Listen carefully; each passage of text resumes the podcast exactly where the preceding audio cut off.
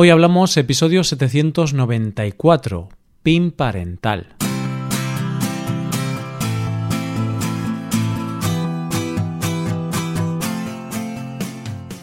Bienvenido a Hoy Hablamos, el podcast para aprender español cada día. Ya lo sabes, publicamos nuestro podcast de lunes a viernes.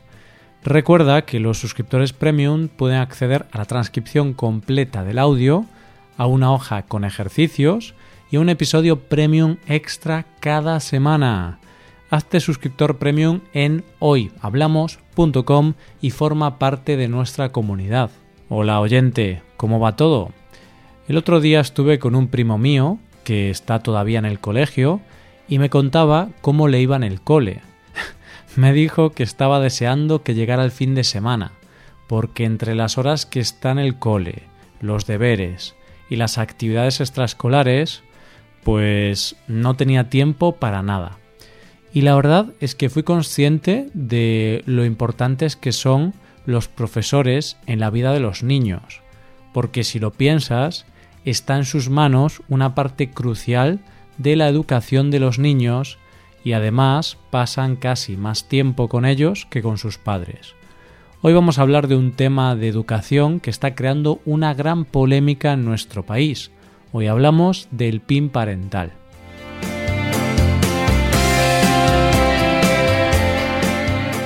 Hace unos días estaba haciendo limpieza en casa, a lo Marie Kondo, y me puse a sacar cosas que tenían los armarios y las estanterías para desprenderme de todo aquello que no necesitaba. Y la verdad es que la limpieza de armarios muchas veces es como un viaje al pasado, porque me encontré con cosas que ni me acordaba que tenía y que me hicieron volver a muchos años atrás. Una de las cosas que me encontré fue una caja llena de libros de texto viejos, apuntes de hace muchos años, trabajos del colegio e incluso boletines de notas de cuando era pequeño. Viendo aquellos viejos libros de texto, empecé a pensar en lo importante que es la educación en los niños, la cantidad de cosas que estudiamos y cómo algunas las olvidas para siempre y como otras, sin saber muy bien la razón, se te quedan grabadas a fuego en la mente para toda tu vida. Pero a la vez que pensaba esto, pensaba también en la cantidad de cosas importantes que aprendí cuando era pequeño y que han sido fundamentales en mi vida. Cosas que aprendí en el colegio y que no están en esos libros de texto. Y es que en los colegios los niños aprenden historia, lengua, matemáticas, idiomas, ciencias, de todo. Pero también aprenden valores que van a ser fundamentales para su vida. Yo recuerdo que una vez, estando en el colegio, acudió al centro una persona de una ONG para contarnos la labor que ellos hacían. Hoy por hoy no te puedo decir qué ONG era, ni de lo que habló exactamente, porque no me acuerdo, pero de lo que sí me acuerdo es que en esa charla aprendimos que había gente en el mundo que lo pasaba mal. Como te podrás imaginar, llegué a mi casa impactado y contándoles a mis padres, como si ellos no lo supieran, que había gente en el mundo muy pobre. Y ellos me dijeron que era verdad y hablamos del tema. Pero recuerdo que al día siguiente muchos padres llegaron a la clase hablar con la profesora para protestar porque decían que sus hijos habían llegado traumatizados a casa debido a esa charla. Esa charla buscaba inculcar unos valores en los niños. Pero aquí tenemos la gran pregunta.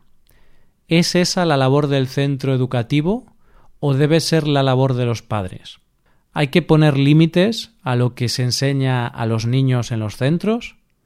¿Qué valores deben enseñarse en los centros y qué valores no deben enseñarse? Y esta es la base de una de las grandes polémicas que está circulando en la política y la sociedad de España las últimas semanas. Querido oyente, este es un tema del que se está hablando mucho estos días. Está creando una enorme polémica y en este tema las posiciones son radicalmente opuestas. ¿Estás a favor o en contra? No hay punto medio.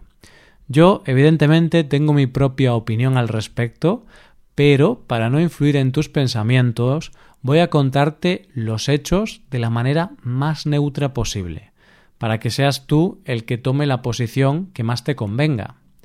Todo empieza cuando el partido político Vox, partido de extrema derecha, hace la propuesta de crear un PIN parental. ¿Qué es el PIN parental? Vox lo define así en su página web. El PIN parental es una solicitud que va dirigida a los directores de los centros educativos en los que estudian nuestros hijos. Con tal instancia solicitamos a la dirección que nos informe previamente, a través de una autorización expresa, sobre cualquier materia, charla, taller o actividad que afecte a cuestiones morales socialmente controvertidas o sobre la sexualidad, que puedan resultar intrusivas para la conciencia y la intimidad de nuestros hijos, de tal modo que como padre o madre pueda conocerlas y analizarlas de antemano, reflexionar sobre ellas y en base a ello dar mi consentimiento o no, para que nuestro hijo asista a dicha formación. Es decir, consiste básicamente en que los padres tengan que dar autorización para que sus hijos puedan acudir a cualquier actividad en el colegio que tenga que ver con la identidad de género, feminismo, diversidad LGTBI o sexualidad, por poner algunos ejemplos. Esta petición se refiere a las actividades complementarias de los centros, que son aquellas actividades que están dentro de la programación de cada centro, que son en horario lectivo y que por lo tanto es obligatorio asistir. Estas actividades complementarias de los centros son actividades que están incluidas en las programaciones de los centros, por lo que han tenido que ser aprobadas por el Consejo Escolar un órgano de gobierno de los centros donde están representados padres, profesores, personal no docente del centro y a partir de la ESO los alumnos. Esta programación se actualiza y revisa cada trimestre y se publica para que pueda ser consultada por todos, desde padres hasta alumnos. Por tanto, el PIN parental lo que establece es mayor control de los padres sobre las charlas o actividades a las que acuden sus hijos. Pero ¿esto es solo una propuesta o ya está implantado en algún sitio? Es una propuesta que Vox lleva en su programa electoral y en Murcia ya está implantada en este curso académico, puesto que Vox llegó a un acuerdo con PP y Ciudadanos, que son los que gobiernan la región.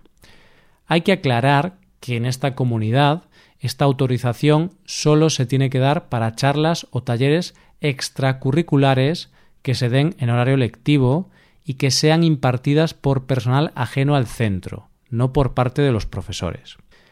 Y la pregunta que seguro que te estás haciendo es ¿cuáles son sus argumentos? El argumento de Vox es el siguiente.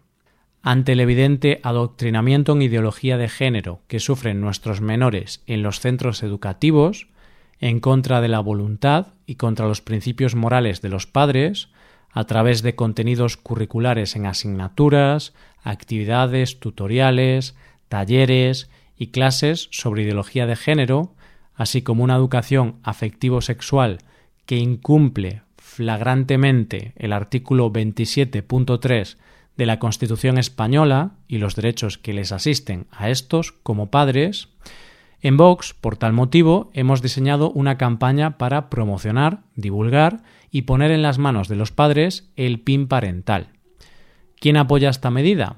Pues principalmente el PP, que dice que son los padres quienes tienen que decidir qué se les enseña a sus hijos, y Ciudadanos lo apoya a medias, porque se debaten entre la libertad de los padres y los derechos de los niños a una educación en valores democráticos. Es decir, una vez más, parece que Ciudadanos no se posiciona.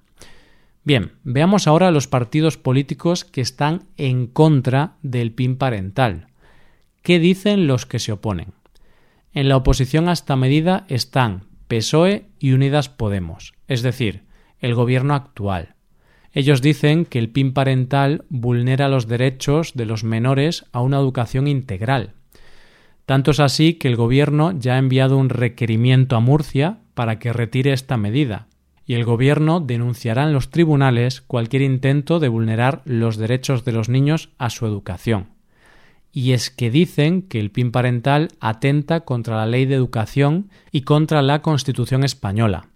Además dicen que esta medida es una censura a la educación de los hijos, a los centros y al profesorado. Y dicen que la ideología de los padres nunca puede estar por encima de los derechos de un niño a ser educado.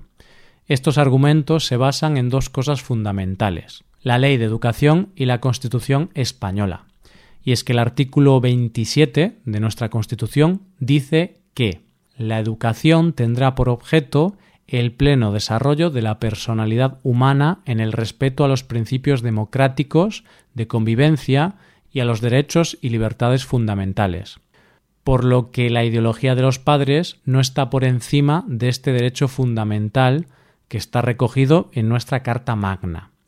Además, en el artículo 1 de la Ley de Educación se dice que en los colegios se deben fomentar valores que fomenten la igualdad efectiva entre hombres y mujeres, así como la prevención de la violencia de género. Valores que se englobarían en todas estas actividades que Vox quiere vetar. Tenemos argumentos de uno y otro lado. Hay opiniones de todo tipo. Tengo amigos que están a favor del PIN parental y otros amigos están totalmente en contra. Evidentemente, cada uno puede pensar lo que quiera, pues para algo estamos en una democracia. Al final, todo se resume en que el PIN parental da más poder a los padres a decidir qué les enseñan a sus hijos en los colegios.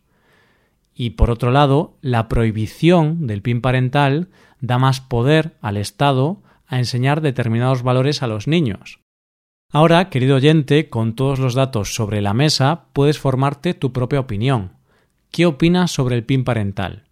¿Crees que los padres deben poder controlar los contenidos que aprenden sus hijos? ¿O por el contrario, crees que los hijos deben poder acudir a charlas de todo tipo que los centros educativos consideren útiles y positivas para su educación? ¿Hasta qué punto los padres deberían controlar la educación de sus hijos? Son preguntas muy interesantes y me gustaría que dieses tu opinión en nuestra web. Y ya sabes, si te gusta este podcast y te gusta el trabajo que hacemos, nos ayudaría mucho tu colaboración. Para colaborar con este podcast puedes hacerte suscriptor premium. Los suscriptores premium pueden acceder a la transcripción y ejercicios y explicaciones. Hazte suscriptor premium en hoyhablamos.com. Muchas gracias por escucharnos. Nos vemos en el episodio de mañana, donde hablaremos de expresiones en español. Pasa un buen día. Hasta mañana.